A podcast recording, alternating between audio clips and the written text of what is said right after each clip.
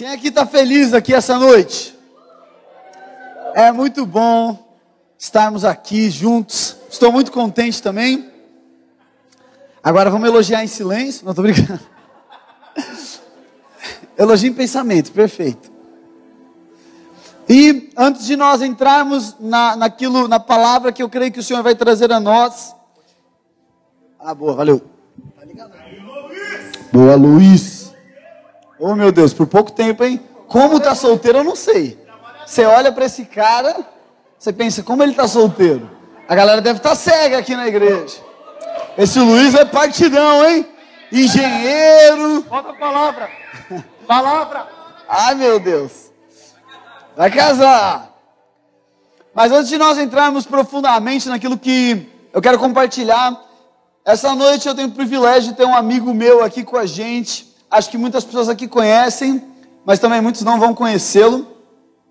E ele vai compartilhar um testemunho, algo que aconteceu na vida dele, tenho certeza que vai nos acrescentar muito. Ele é um homem de Deus, muito legal. Se tiver oportunidade no final do culto, procura ele para conversar e conhecê-lo. Eu quero chamar o Xandinho. Chega aí no palco, vamos aplaudir o Alexandre.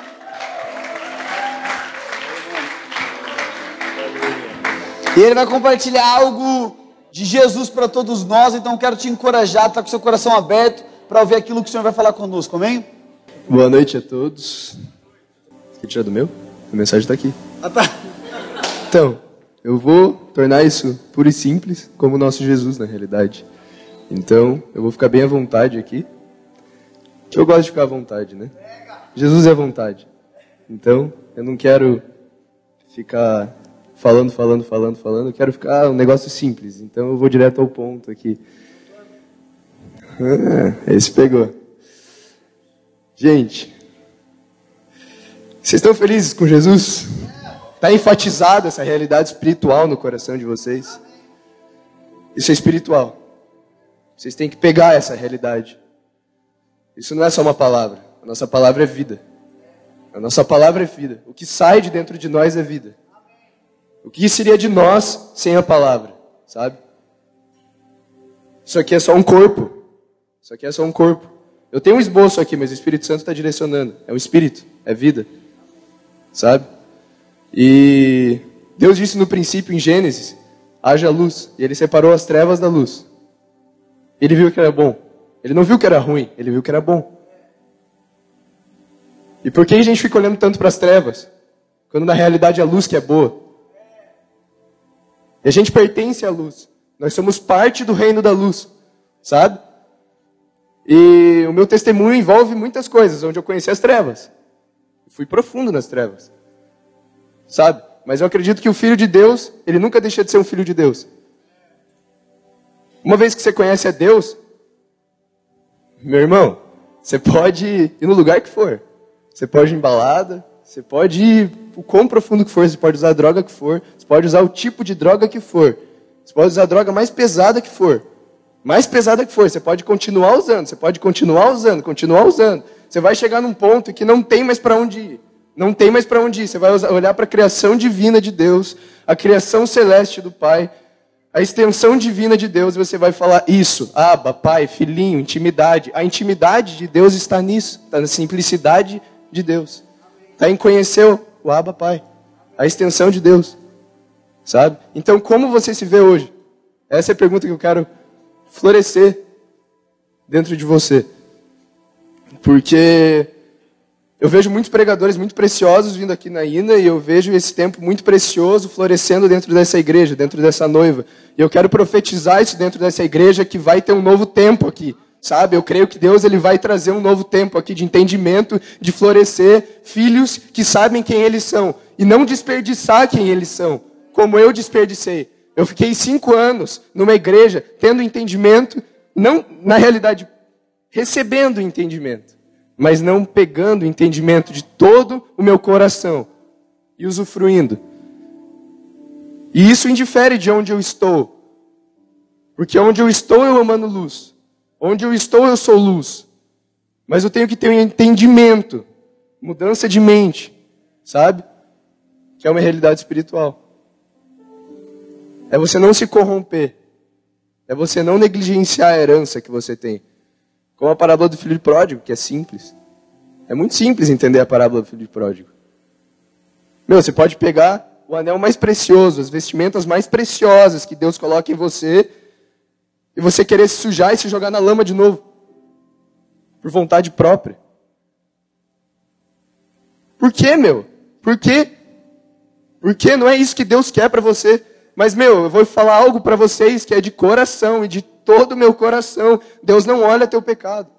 Deus nunca vai olhar teu pecado, porque isso não é da natureza dele. Deus não criou teu pecado. Deus criou você. Deus não cria pecado. Deus cria filhos. Deus não cria servos, Deus cria filhos. Deus não cria vítimas, Deus cria filhos. Você pode jejuar, você pode ficar lá de joelhos, se matando, se matando, se matando. Você vai receber. Mediante a fé em Cristo Jesus. Não é teu sacrifício. É porque você creu. Porque você ama de todo o teu coração. Sabe, você pode ir mais fundo que for, mas vai tocar aquela música da Hilson antiga e você vai lembrar, cara, velho, crente é sempre crente, mano. Cara, crente é sempre crente, velho, não, não dá, mano. Você pode se pagar de marrentão lá no mundo, tipo, não, mano, eu odeio Deus, eu odeio Jesus, cara, que parada é essa? Não dá, cara, não dá, velho. Espírito Santo é Espírito Santo, cara. Ele é sempre Espírito Santo. Cara. Não dá. É só Ele que é o Espírito Santo. E ele não. Já acabou aqui os, cinco minutos? E ele não se limita a quatro paredes, sabe? Hoje o sumo sacerdote é móvel, né, irmãos? Hoje é tipo uma igreja móvel. Hoje somos igreja, né? Be the church. Não apenas vá à igreja, seja igreja. Isso é uma realidade espiritual a todos. Nós temos que enfatizar isso na vida de nós crentes. Pare de viver só indo para a igreja, mas seja igreja. Pare de se trancar no quarto e ficar só lendo, lendo, lendo, lendo. Legal, é ótimo ler, é ótimo se encher do Espírito Santo, mas tem que transbordar, meu irmão. Só que também não se esquece de queimar. Porque queimar é bom, cara. Queimar é bom. É style queimar, mano. Não anule os dois. Não anule os dois. E é isso, cara. Eu acho que essa é a minha mensagem. Veja a multiformidade de Deus. Que Ele está em tudo, sabe? Hoje eu estive com alguns amigos meus e. Antigamente, quando eu via numa ótica religiosa, eu não conseguia estar perto deles porque eu me corrompia. Porque antigamente minha fraqueza era maconha. Eu podia estar perto da maconha, eu fumava. Só que quando eu comecei a ver a herança que eu tinha, quando eu comecei a ver a ótica que eu tinha, irmão, eu comecei a falar sobre a igreja que eu sou e eles fumando baseado na minha frente, mano. E ele falou, irmão, eu nunca tinha ouvido isso. E, e, cara, essa é a realidade de Cristo. Cristo esteve nesses momentos com pessoas assim. Esse é Jesus. Ah, mas irmão, cuidado. Vigie, ore e vigie. Cuidado, você vai cair, mano. Irmão, não escute essas pessoas. Essas pessoas querem que você caia, essas pessoas vão querer te circuncidar novamente. Essas pessoas querem, são religiosos que estão te rodeando, querendo que você molde sua cabeça a um padrão, quando na realidade Cristo quer te ver como uma borboleta, mano. Se você ama moda, frutifique. Se você ama empreendedorismo, empreenda. Se você ame, cara, entenda sua identidade, voe, mano. Cristo não é sobre só estar na igreja, mas é sobre entender sua identidade, intencionalidade no reino, é um espírito, uma realidade espiritual. É só voar, cara. É só voar, é simples, é simples. E é isso. Eu acho que é isso a minha mensagem. Obrigado a todos.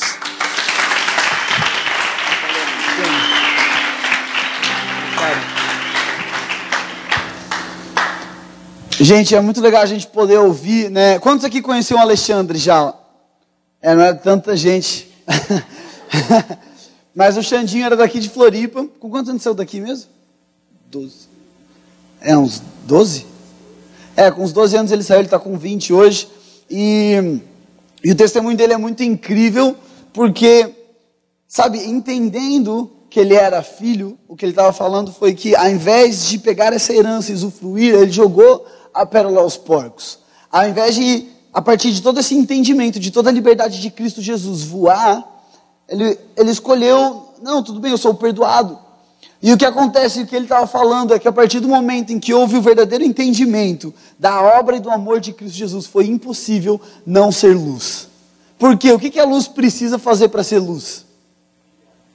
Brilhar, ela já é. A luz se esforça para brilhar. A luz faz quadrado, bolinha, X para brilhar. Era para rir para eu dar um gole de água. Valeu, galera. Alegria de Cristo.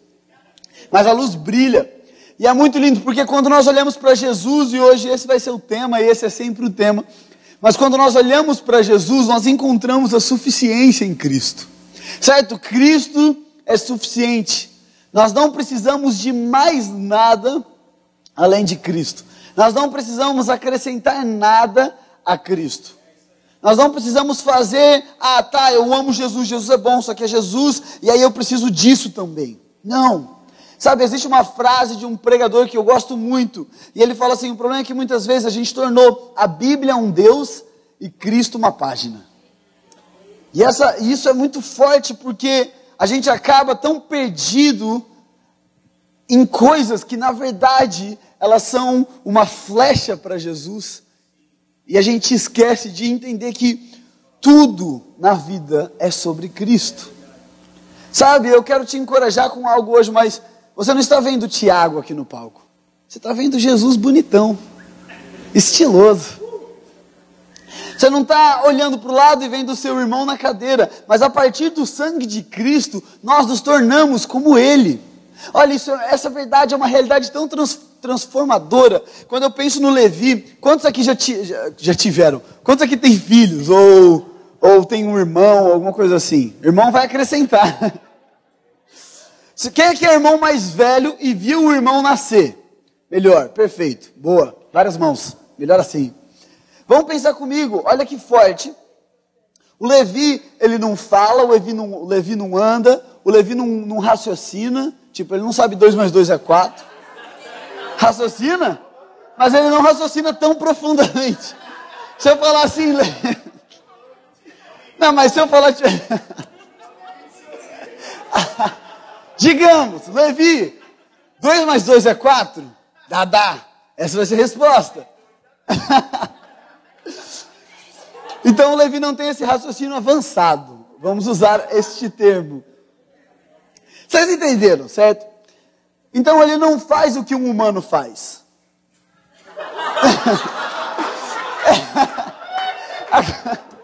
Não, acompanha o raciocínio.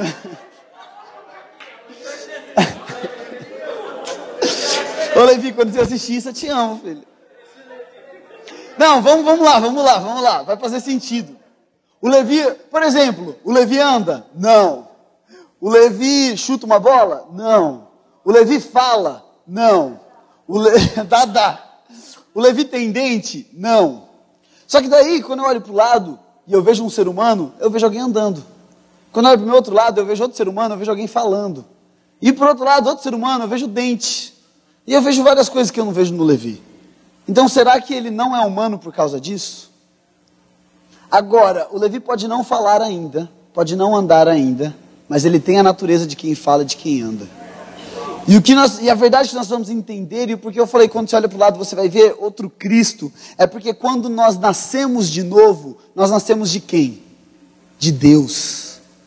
Quando Jesus fala com Nicodemos que é preciso nascer de novo, Nicodemos pergunta se é de uma mãe natural. Ele já era muito velho, ele fala: "Não, eu não estou falando em palavras que a razão vai trazer sentido. Eu estou falando nas palavras do espírito, porque quando nós nascemos de Deus, assim nós ganhamos a natureza de Deus. E agora, mesmo que por agora eu ainda não fale como Deus fala, mesmo que talvez por um tempo ainda não manifeste Deus no meu caminhar, mesmo que talvez por algum tempo, como Levi, eu me porte como um bebê, isso não tira a minha natureza. Isso não me torna menos Deus, como Deus. Faz sentido? E o que eu quero dizer com isso é que a, a, natureza de Adão, Romanos 5 vai falar sobre as duas naturezas que existem sobre a terra: a natureza de Adão e a natureza de Cristo. A natureza de Adão, ela nasce no pecado, ela nasceu do pecado, é uma natureza caída. A natureza de Cristo nasce de Cristo, é uma natureza vitoriosa, é uma natureza santa, perfeita. O fato é que Adão nunca vai conseguir se comportar como Cristo. E o Antigo Testamento inteiro mostrou isso. Deus trouxe o padrão. Qual que é o padrão de Deus? As leis. Este é o padrão perfeito, divino. E aí Adão pegou o padrão e tentou replicar, e o que aconteceu? Frustração, morte, se afastar de Deus. O que aconteceu? A, a queda do homem como um todo.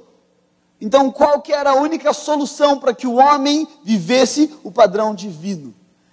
é se Deus viesse e desse a sua própria natureza ao homem, para que a partir de Cristo nós vivamos como Ele. E eu quero te encorajar a algo hoje. Eu quero te animar com esta palavra. Quero te dar esperança. Jesus é a razão da nossa esperança. Está em Cristo, a luz, a verdade é Ele. Eu quero te animar com isso. A partir do sangue de Jesus, quando nós cremos em Jesus, quando nós olhamos para Cristo e entendemos a suficiência de Cristo, quando nós cremos que somente Cristo quando nós cremos que é somente através de Cristo, quando pela fé, pela graça, através da fé, nós acessamos a salvação, a partir daí nós recebemos a natureza de Deus. Então agora, como que o Levi vai aprender a andar? Como que o Levi vai aprender a falar? Por que será que em casa você fica ouvindo a dona Rafaela falando: Mamãe, mamãe, mamãe? Porque o Levi vai falar a partir do que ele ouve. A fé vem pelo ouvir. E ouvir quem? A palavra. A fé não vem pelo ouvir, ouvir, mas é ouvir uma pessoa. A palavra de Deus é uma pessoa. A palavra de Deus não são letras jogadas ao léu. A palavra de Deus não são coisinhas. A palavra de Deus é Cristo Jesus. E isso está em João capítulo 1. Ele é o Verbo, Ele é o Logos, Ele é o conhecimento, Ele é a verdade, o caminho e a vida. Então eu quero te animar a algo. Nós nascemos de Cristo. Nós, a partir daí, somos santos. A partir daí você já é santo. Hebreus 10, capítulo 10 diz que foi para a obra de Cristo na cruz, foi para nos tornar santos. De uma vez por todas. Hebreus capítulo 10 diz que antes, todo ano, toda hora tinha que ter sacrifício. Porque o sacrifício não podia transformar, é o que Hebreus 10 fala. Aquele sacrifício da velha aliança não transformava as pessoas. Porque Adão não pode parecer com Deus, é impossível. A natureza caída de Adão. É por isso que nós não estamos aperfeiçoando a natureza de Adão. Mas nós estamos caminhando em uma natureza perfeita de Cristo Jesus. É por isso que a transformação não vem pela prática de tal e tal coisa, mas vem pela renovação de mente, porque se eu penso como Cristo, eu falo como Cristo, eu ando como Cristo. Porque basta o Levi entender o que ele tem para usufruir disso. O Jandim usou o exemplo de uma borboleta, eu achei isso maravilhoso, porque nós podemos enxergar na borboleta um exemplo muito claro. A lagarta e a borboleta são a mesma coisa, só que em lugares diferentes. A lagarta é um inseto que rasteja, que não consegue sair do chão, que pode ser pisada a qualquer momento, que tem uma natureza meio, eu acho meio feia, meio suja. Agora, a borboleta, por outro lado, ela alcança lugares altos. A borboleta pode ir muito mais longe que a lagarta e ela é maravilhosa. Ela é linda. Justamente Deus, através da natureza, estava nos revelando o que a obra de Cristo fez por nós na cruz. Nós éramos como lagartas. Na natureza de Adão, vivíamos arrastando no chão, vivíamos comendo aquilo que era ali, ruim, nós não tínhamos um acesso ao que a natureza divina tinha. Então Cristo, como homem 100% divino, vem e morre por nós e assim nos transforma de lagarta para borboleta. E por que a transformação vem pela renovação de mente? Porque nós, como borboleta, muitas vezes achamos que somos lagartas ainda. E a gente vive como? Caminhando no chão. As asas estão aqui, as cores maravilhosas estão em nós, mas por nós acharmos que somos borboletas, nos sentimos sujos, podres e que não podemos voar. Faz sentido? Então nós não, não aperfeiçoamos a lagarta, nós renovamos a nossa mente de entendimento que somos feitos como Cristo. Foi Jesus que nos deu uma nova vida. É por isso que Efésios fala: Eis que as coisas velhas se passaram, acabou. Tudo se fez novo. Vamos pensar em uma coisa velha, um carro de 1950. É uma coisa velha. Você vai ver, ele não vai funcionar algumas coisas, talvez ele vai usar mais gasolina, ele vai estar meio podre, meio caindo aos pedaços, meio sujo, meio enferrujado. Agora, para esse carro ser feito novo, o que, que acontece? Ele tem que desaparecer. Você não reutiliza, você não reforma. Você acaba com esse carro e você pega um novo. 2020. 2020. um carro 2020. Aí quando você olhar para esse carro, você não está vendo aquele de 1950, você está vendo o carro de 2020. É isso, quando Jesus morre e ressuscita, ele não reforma o carro de 1950, ele te dá um carro novo. E agora, para todo mundo que olha para você, enxerga o novo. E o novo se parece com Cristo. Apesar do Levi não fazer o que nós humanos mais evoluídos fazemos, um dia ele há de fazer se ele permanecer conosco. Apesar de ainda talvez os nossos atos e as nossas obras não parecerem com Cristo, João 15 diz que quem permanece em mim dá fruto. O fruto, a árvore não se esforça para dar fruto, ela só dá. Nós não vamos passar a ter boas obras, obras de Cristo nas nossas vidas, por muito tentar, mas somente por permanecer em Cristo Jesus. Está fazendo sentido? Está todo mundo animado? Ah, Sim, sim, bem animado. Beleza, então vamos ler Mateus, capítulo 16, nós vamos ler essa noite. E eu acredito que Deus deseja, como todos os dias, nos revelar algo incrível em cima disso. Mas toda vez que nós olhamos para Cristo Jesus, é impossível não nos encontrarmos com a verdade. Toda vez que nós olhamos para Cristo Jesus, é impossível não sairmos de lá com mais esperança. E eu quero te encorajar com isso. Se em algum momento do seu, da sua vida, quando você vai orar, você sai de lá mais cansado do que antes de você chegar, é porque provavelmente existe uma mentira que está imperando na sua forma de orar. Porque Cristo fala: Vinde a mim os que estão cansados, e eu vos aliviarei. A oração, a intimidade é um lugar de alívio. É um lugar, um lugar, é um lugar de desfrute. É um lugar de descanso. É um lugar de nós permanecermos em Cristo. Amém? Então olha que incrível, nós vamos ler alguns versículos. Primeiro, nós vamos ler, não vamos ler o capítulo todo, mas algumas partes desse capítulo. Do versículo 1 ao 4 diz assim: os fariseus e os saduceus aproximaram-se de Jesus e o puseram à prova, pedindo-lhe que lhes mostrasse um sinal do céu. Ele respondeu: Quando a tarde vem, vocês dizem: Vai fazer um bom tempo, porque o céu está vermelho. E de manhã, hoje haverá tempestade, porque o céu está vermelho e nublado. Vocês sabem interpretar os aspectos do céu, mas não sabem interpretar os sinais dos tempos. Uma geração perversa e adúltera pede um sinal miraculoso, mas nenhum sinal lhe será dado, a não ser o sinal de Jonas. De novo, o sinal de. Então Jesus os deixou e retirou-se. Agora, rapidamente, esta palavra perversa e adúltera ali, no versículo 4, uma geração perversa e adúltera. Adúltera tem um significado de que antigamente era considerado adultério, a prostituição, quando o povo adorava outros deuses. Então, adúltera ali está falando sobre idolatria. Mas a idolatria não, não, não está se referindo a um, um deus ali, a um pedaço de pau, a um pedaço de ouro. A idolatria é tudo aquilo que eu adoro, tudo aquilo que eu exalto, tudo aquilo que eu olho e me rendo a isso. E a palavra perversa, a palavra má em outras traduções, quer dizer pessoas que confiam e dependem do seu próprio esforço no original. Então, quando Jesus está falando com eles que eles são uma geração má e adúltera, é porque ele está falando assim: ó, vocês estão idolatrando aquilo que vocês mesmos podem fazer. E é por isso que quando eu vim e eu revelei a verdade e a liberdade, vocês não viram, porque vocês estavam olhando para aquilo que depende de vocês. Sabe, quando a generosidade não está somente em quem sabe dar, mas a generosidade se encontra em quem sabe receber. Porque se para nós é difícil receber, Você está falando, não, eu não sou digno disso. Ah, quero te dar 100 mil. Uh, para mim não. Não, cara, eu não mereço 100 mil. Só que se nós fomos feitos um com Cristo, quando eu digo que eu não mereço 100 mil, eu estou falando que Cristo não merece 100 mil. Porque se não sou eu que vivo, mas Cristo vive em mim, eu recebo o que Cristo merece, não o que eu mereço. Então, se para mim é difícil receber, é porque provavelmente eu não quero que isso venha com peso, mas é porque provavelmente a gente ainda confia naquilo que nós podemos ou não fazer. A gente ainda confia naquilo que depende de nós para ter ou não.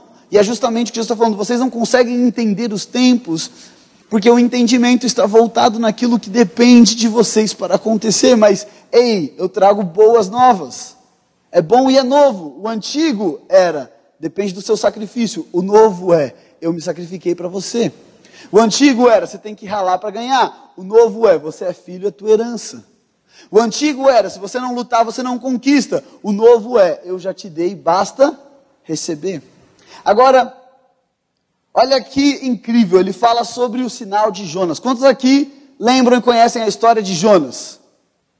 Ah, algumas mãos, provavelmente todas, mas nem todos tiveram o ânimo de levantar a sua mão. Mas a história de Jonas, Jonas permanece três dias dentro de um peixe, de uma baleia, de alguma coisa no mar. E depois de três dias ele sai, ele vai para uma cidade chamada Nínive. Essa era uma das piores cidades daquela época. Os relatos históricos sobre Nínive era que os inimigos que eles conquistavam na guerra, eles penduravam o corpo nu por toda a estrada de Nínive até a cidade que foi conquistada, para que todo mundo que passasse entendesse: caraca, se Nínive vier contra nós, é isso que vai acontecer com a gente. Então Nínive era uma cidade perversa. Era uma cidade imoral, era uma cidade regaçadora, destruidora. E Jonas justamente resiste ir para Nínive porque ele entende, Motorola, eu tenho é o mesmo som do meu, Moto G5 meu. Foi mal. Que na hora que foi já, Motorola. É clássico esse som. Foi mal. Então, quando Jonas não quer ir para Nínive, o único motivo dele não querer ir para Nínive é porque ele entende que no momento que ele chegar lá, a cidade vai se arrepender. E ele pensa: não, os ninivitas não merecem o perdão. Eles são muito maus. E é por isso que o final do livro de Jonatas, ele acaba, Jonatas, de Jonas, ele acaba depressivo. Por quê? Porque Jonas experimenta a graça vivendo por meio da lei. Porque Jonas está vivendo o mérito. Jonas está depositado naquilo que ele acredita que merece ou não, e de repente ele vê um Deus que simplesmente perdoa, que simplesmente é misericordioso, sem com que o povo tenha feito nada. Então, quando Jesus fala que o único sinal que ele traria seria o sinal de Jonas, sim, ele está se referindo à sua morte e ressurreição, mas ele também está se referindo à misericórdia. O sinal de Jonas é a partir de Cristo, nós não recebemos mais o que a natureza de Adão merecia, mas a partir de Cristo nós recebemos o que a natureza de Cristo merece. E como Cristo já pagou o preço, a única coisa que nós merecemos a partir do sangue é a bondade, misericórdia e o amor de Deus. Toda a ira que, de, que Deus depositaria sobre o pecado, e não sobre nós, mas sobre a natureza pecaminosa, caiu sobre Jesus. Agora, se a ira se esvaziou em Cristo Jesus na cruz, o que, que sobrou para nós? Tudo isso que você pensou. Talvez bondade, amor, glória, alegria. Sabe, se Deus nos vê como Ele vê a Cristo, quais são os pensamentos de Deus a seu respeito? Se Deus fala que Cristo era a luz dos homens, e depois Jesus fala que nós somos a luz do mundo, o que, que isso está querendo dizer? Olha que poderoso, olha que profundo. Deus, Ele ama os seus filhos a tal ponto de confiar a eles aquilo que Ele confiou a Ele mesmo como Cristo. Deus ama os seus filhos a tal ponto de fazê-los livres de uma natureza escravizada pelo pecado e torná-los filhos. Olha, o Lucas essa semana estava compartilhando algo comigo e eu achei fascinante. E ele estava falando Comigo, com as outras pessoas estavam juntos. E ele estava falando que quando Cristo vem para a terra, muito bom isso. O motivo de Cristo vir aqui e nos servir é porque ele já tinha tudo. Não tinha como ele receber nada de ninguém. Então a palavra fala que Jesus veio e ele nos serviu porque ele só tinha para dar. Jesus só tem para nos dar. E agora nós, como filhos, nascemos para receber o amor de Deus. E como, como fomos feitos iguais a Cristo, na terra nós somos como Ele, a gente só dá. Sabe, o servir não é uma obrigação, servir não parte da obediência, servir parte da nossa natureza. Servir é transbordar de bondade, servir é transbordar de Deus a ponto de não para em mim. Faz sentido? Isso é muito gostoso. Então, olha isso, nós entendemos aqui que primeiro Jesus começa a revelar então qual vai ser o seu plano perfeito para nos transformar de Adão a Cristo. Versículo 5 até o versículo 12 diz assim: Indo os discípulos para o outro lado do mar, olha agora, essa aqui é muito engraçada. Esqueceram de levar pão. Disse-lhe Jesus: Estejam atentos e tenham cuidado com o fermento dos fariseus. Aí olha a resposta. Versículo 7. E eles discutiam entre si, dizendo: É porque não trouxemos pão. E aí, versículo 8. Percebendo a discussão, Jesus lhes perguntou: Homens de pequena fé, por que vocês estão discutindo entre si sobre não terem pão? E eu fico imaginando a cabeça de Pedro pensando: Cara, você não pegou o fermento com o fariseu ali? Ele tinha fermento para. Porque era o fermento do fariseu. Fiquei pensando na padaria do fariseu ali na esquina. Falou: Oh, meu, meu Deus, Pedro, você esqueceu de passar na, na padaria do fariseu e pegar o fermento. Fiquei só pensando nisso, não é não que tem acontecido. Não, nem tinha padaria na época. E aí, versículo 9. Olha agora, Jesus continuou a sua resposta aos discípulos. Ainda não compreenderam? Não se lembram dos cinco pães para cinco mil e dos quantos cestos vocês recolheram? nem dos sete pães para os quatro mil, e quantos cestos vocês recolheram? Como é que vocês não entenderam que não era de pão que eu estava lhes falando? Olha, olha até aqui. Sabe, aquele momento os discípulos ouviram o que Jesus falou e eles, na hora, pegaram aquilo que era sobre uma realidade de Cristo e trouxeram para a realidade de Adão. O que deveria ter sido recebido pela natureza divina foi recebido pela natureza de Adão. E eles pensaram: nossa, esquecemos o pão de novo. João, é a terceira vez que a gente sai para pregar sem pão. E naquela hora, eles, ao invés de em fé ouvir o que Cristo havia falado, eles ser revelados pelo Espírito, foi pelo entendimento que eles absorveram as palavras de Jesus. Só que olha que forte, Jesus Neste momento ele começa agora a falar aquilo que ele já tinha falado em Mateus 6. Ele fala: Ei, vocês não, estão lembrando o que aconteceu? Você acha que se a gente tivesse saído sem fermento eu ia estar preocupado? Você acha que ia preocupar e me trazer medo, eu que sou Cristo, não ter comida aqui na minha mão? Você acha que quando eu não vejo algo, eu acho que isso não existe? Mateus capítulo 6, versículo 25, a gente não vai ler, mas Jesus fala: parem de se preocupar. Eu quero te encorajar a algo. A preocupação não faz parte da natureza de Cristo. Sabe, você não está vendo dinheiro, você não está vendo saúde, você não está vendo amor na sua família, você não está vendo alguma coisa, paz na sua casa. A preocupação não é o caminho de Cristo de transformar essa realidade. Essa é uma seta inflamada do maligno para te prender em um lugar de Adão. Porque Adão se preocupa como ele vai fazer depois de ser expulso do jardim. Adão se preocupa em como ele vai cobrir a sua vergonha que ele acha que tem diante de Deus. Mas Cristo, diante da cruz, não se preocupa o que vai acontecer. Cristo, com um dos seus discípulos, roubando o dinheiro do seu ministério o tempo todo, não se preocupa em falar: Ei, Judas, para de roubar. Cristo, diante da traição, não se preocupa em falar: Ei, Judas, seu traidor. Por quê? Porque Deus, sendo Deus, não vê problemas chegando até Deus. Deus que chega até o problema e responde o problema. Sabe, quando nós vivemos na realidade de Cristo Jesus, nós não somos pegos de surpresa por problemas e situações na vida.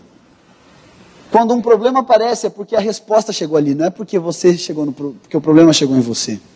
No mundo tereis aflições. Só que daí a gente esquece que na oração de Jesus, Jesus falou, mas eles não são do mundo. No mundo tereis aflições, mas vocês não são do mundo. Será que a gente vai ter aflição? Sabe por que a gente não vai ter aflição? E daí você pensa, tá, mas e essa coisa ruim que acontece? Ah, mas e quando alguém morre? Ah, mas e quando tal? E, e, e quando isso é aflição? Não, sabe o que, que é isso? Como nós somos enviados ao mundo, o mundo três aflições, mas tem de bom ânimo, eu venci o mundo. Jesus está falando assim, ei, eu estou trazendo a vitória para aquilo que somente tinha derrota. Onde abundou o pecado, superabundou a graça. Onde Satanás mata, rouba e destrói, eu trago vida em abundância. Quando Jesus vê um problema, que é o pecado, que era uma aflição que tinha no mundo, ele não teve essa aflição. Ele transformou aquilo que era em aflição em bênção. Ele transformou aquilo que era prisão em liberdade. Paulo e Silas são presos em Filipos. No mundo três aflição. Mas Paulo e Silas não tiveram aquela aflição.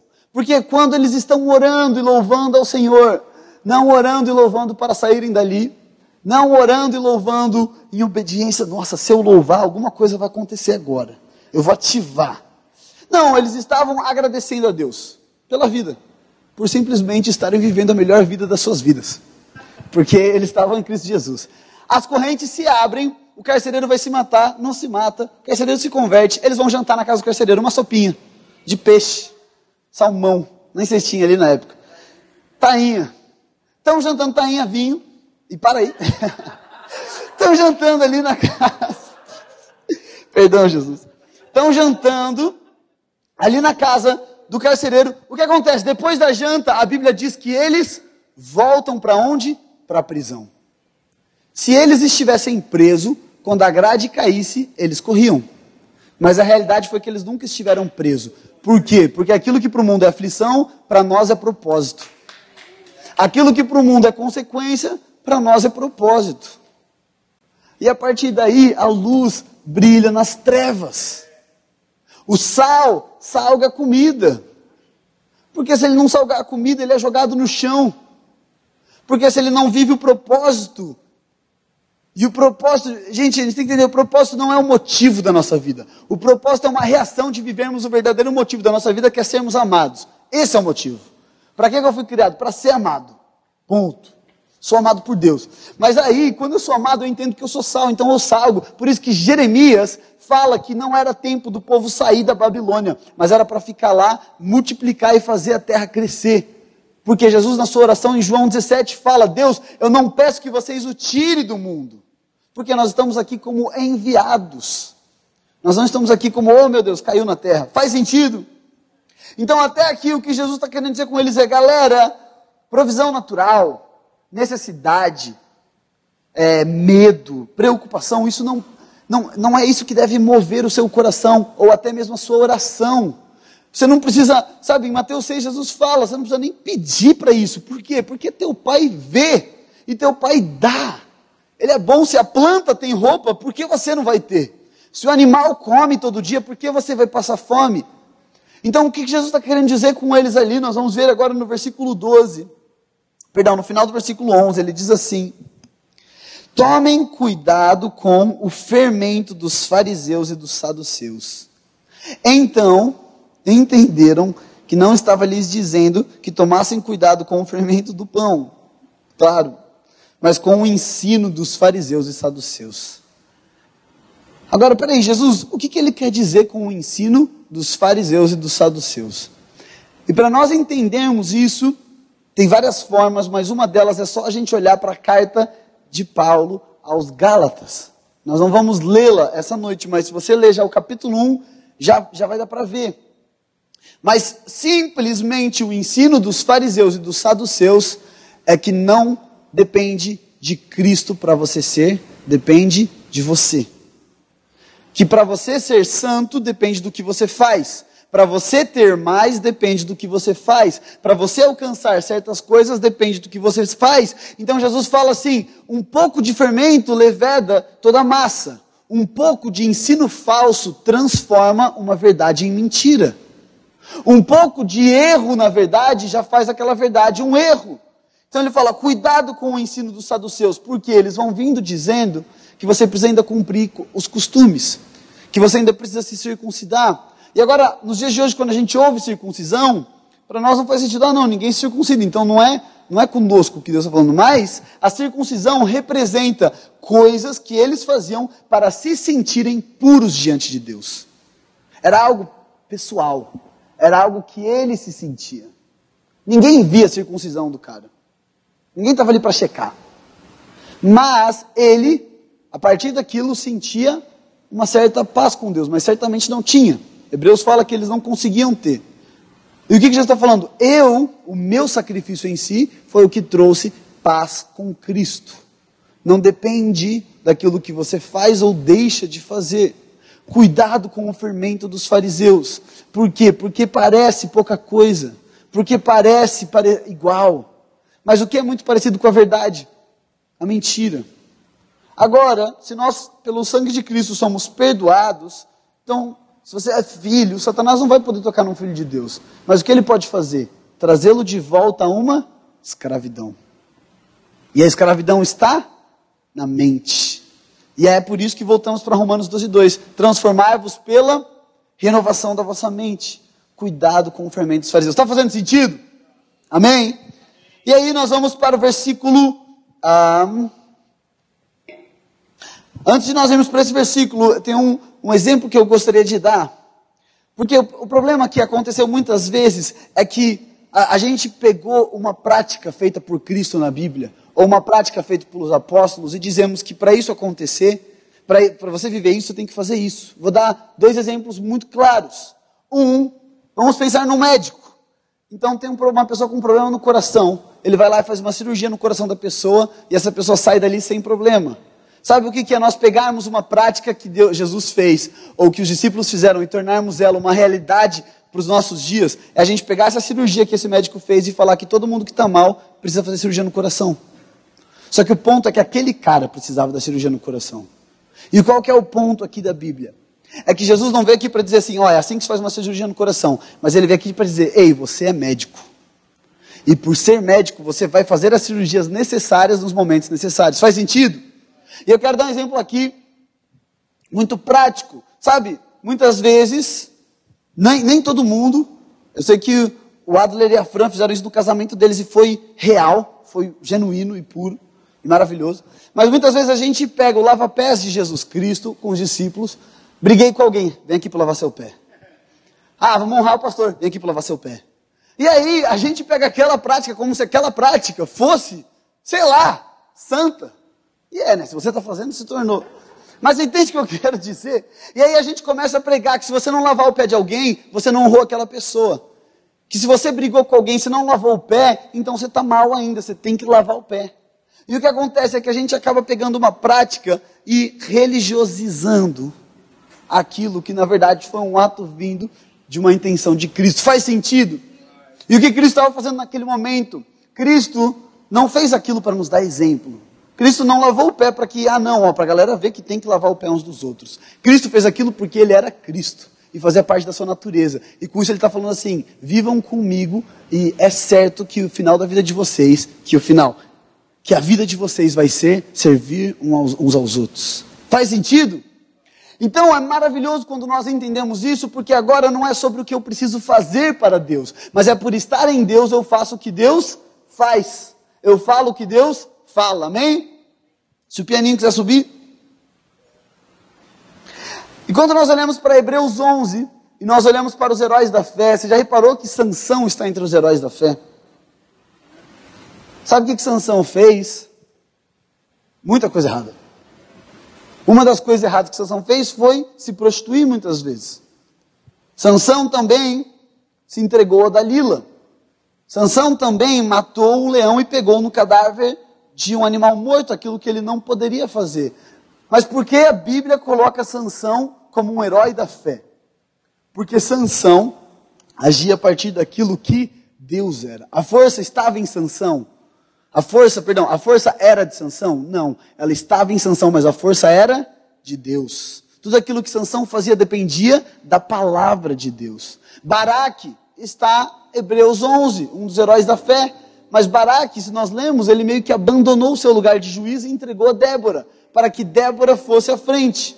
Mas por que Baraque é colocado como um herói da fé? Porque diante de Deus, mesmo que muitas vezes tenha atos que aparentam uma coisa. Quando o meu coração e os meus olhos estão em Cristo Jesus eu ajo em fé, eu me torno um herói não pelo que eu faço, mas pelo que eu creio. Quando eu creio na suficiência de Cristo Jesus. Quando eu creio na suficiência da obra redentora de Cristo Jesus. Mesmo que os meus olhos não vejam, a minha fé diz qual é a realidade. Eu vivo pela fé, não pelo que vejo. Amém? E olha que impressionante. No final desta passagem, quando Jesus está aqui no versículo 21, antes de Jesus ir para a cruz, Jesus começa a falar para os seus discípulos que ele vai morrer. Ele começa a falar: olha, é necessário que eu morra e depois de três dias eu ressuscito. Então nós vamos ver o que Paulo faz. O que, perdão, Pedro faz. Olha que interessante, versículo 21 diz: Desde aquele momento, Jesus começou a explicar aos seus discípulos que era necessário que ele fosse para Jerusalém e sofresse muitas coisas nas mãos dos líderes religiosos, dos chefes, dos sacerdotes e dos mestres da lei, e fosse morto e ressuscitado no terceiro dia. Então Pedro, chamando-o à parte, começou a repreendê-lo, dizendo: Nunca, Senhor, isso nunca te acontecerá. Sabe o que está acontecendo aqui? Jesus está revelando que é pela fé, pela graça através da fé, que nós seríamos transformados. E Pedro fala: Não, não, não, não, não, eu não vou deixar você morrer. Deixa que eu, eu vou conseguir fazer. Naquele momento que Pedro quer impedir a morte de Jesus, ele está falando assim: Não, não, você não precisa morrer. Peraí, que a gente vai dar um jeito. A gente vai construir o reino. A gente vai batalhar e vai dar certo. E sabe como a gente sabe disso? Porque no momento em que pegam Jesus para ir para a cruz, Pedro tira a sua espada e corta a orelha de Malco. Pedro estava crendo naquilo que ele poderia fazer para ser. Pedro estava crendo naquilo que dependia dele para ter. E ele estava tentando até mesmo impedir Jesus de completar a obra redentora na cruz. Agora, olha como Cristo responde a Pedro.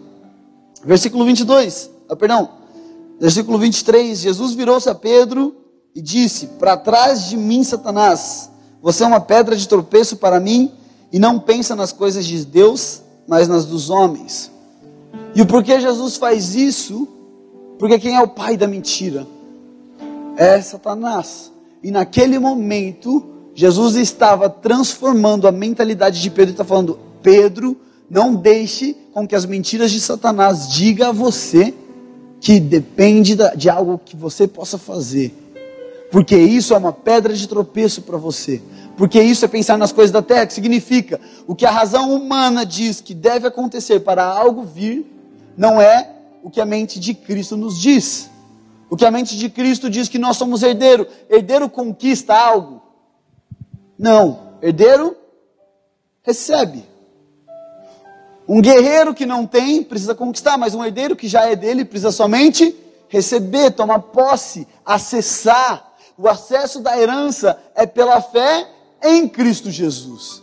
E o que acontece é que naquele momento Pedro estava tentando dizer: Não, não, não, Pedro. Não, não, não, Jesus. Você não precisa morrer.